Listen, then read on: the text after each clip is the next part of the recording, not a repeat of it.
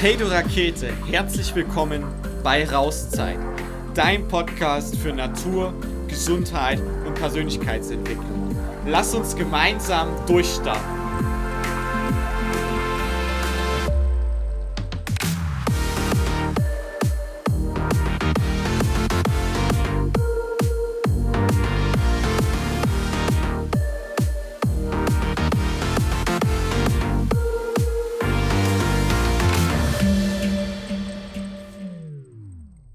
Moin, du Keule, und herzlich willkommen zu unserer nächsten Podcast-Folge, die Lukas-Frage.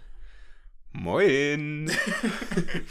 ja, und wir hoffen auf jeden Fall, dass du gerade ähm, da, wo du bist, ähm, gut aufgehoben bist, dass es dir gut geht, dass du gemütlich ähm, jetzt unsere Folge lauschen kannst. Und ich bin auch schon genauso gespannt wie du, was uns heute beschäftigen wird.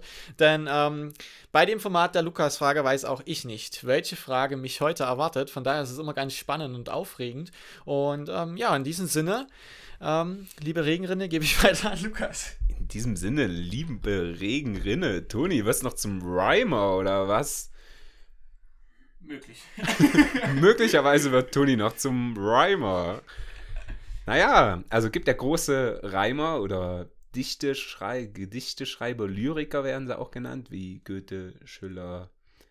Ja, gibt ja auch noch viele, viele weitere. Und ähm, in dem Zusammenhang gibt es ja auch riesengroße Komponisten, Musiker, wie Mozart, Bach oder Beethoven, um die drei größten zu nennen, die zumindest so in meinem Kopf rumschweben.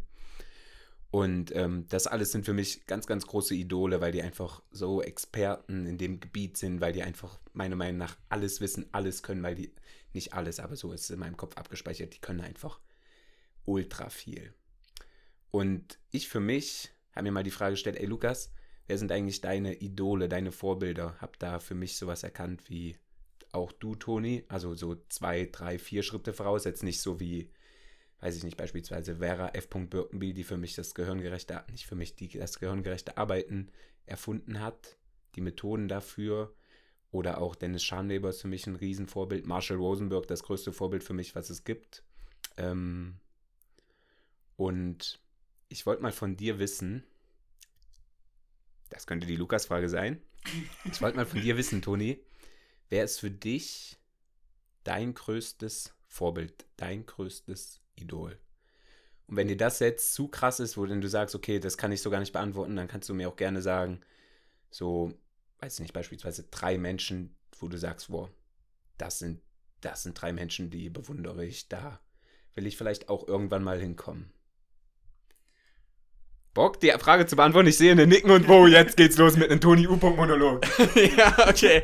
Äh, danke für die Frage. Und mir ist echt so ein Herz vom Stein gefallen, dass du mich jetzt nichts über Lyrik oder Musik oder so fragst, dass du dir angefangen hast, von denen zu erzählen. Weil äh, da hätte ich wahrscheinlich passen müssen. Hier wird's äh, natürlich auch knifflig, weil es ist eine sehr gute Frage. Wer sind meine Vorbilder oder wer sind Idole für mich? Ähm, witzigerweise habe ich mir die Frage letztens erst gestellt und das ist bei mir tatsächlich sehr, sehr stark davon abhängig, in welcher Phase ich mich gerade befinde.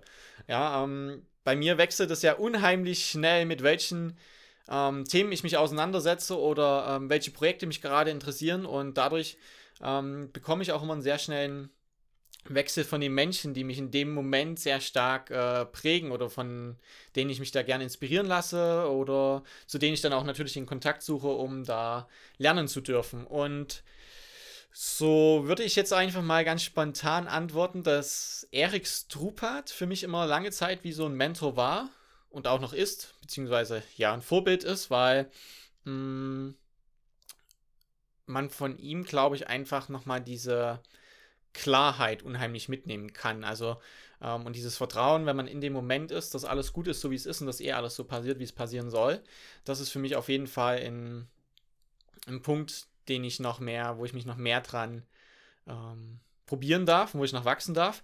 Und ähm, wenn man jetzt zum Beispiel auf Bewegungsebene geht, ähm, da ist auf jeden Fall, ja, ich kann jetzt natürlich die Namen wahrscheinlich nicht so optimal aussprechen. Erwan Lecor, also der Gründer von MoveNet, Move Natural, ist ein Programm, wo es um natürliche Bewegung geht, Bewegung in der Natur.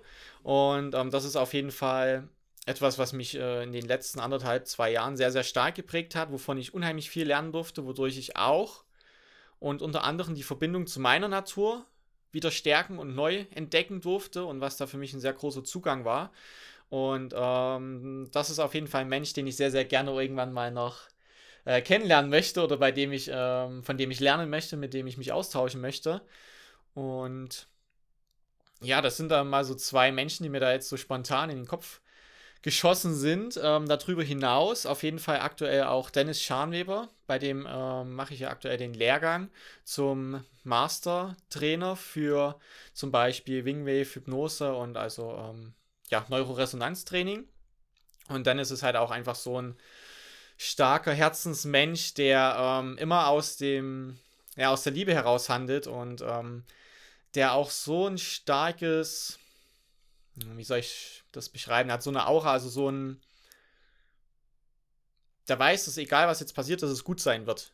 Und da ist er so in der Ruhe oder strahlt dabei so eine Ruhe aus, wenn er mit Menschen arbeitet, dass es auch nur fantastisch werden kann. Und das ist einfach ähm, großartig zu sehen, wie er mit Menschen umgeht, wie er mh, hm, kommuniziert, wie er einem wahrhaftig begegnet, würde ich tatsächlich sagen, genau. Ähm, das ist ein guter Ausdruck. Und ähm, ja, da darf ich gerade aktuell ganz, ganz viel lernen und bin da immer wieder sehr happy drüber und ähm, hoffe, dass ich dir damit so ein bisschen einen Einblick in meine Vorbilder aktuell geben konnte. Das ist eine Frage, die war gar nicht so einfach jetzt für mich zu beantworten. Und ähm, würde die Frage da dann mal an dich zurückgeben.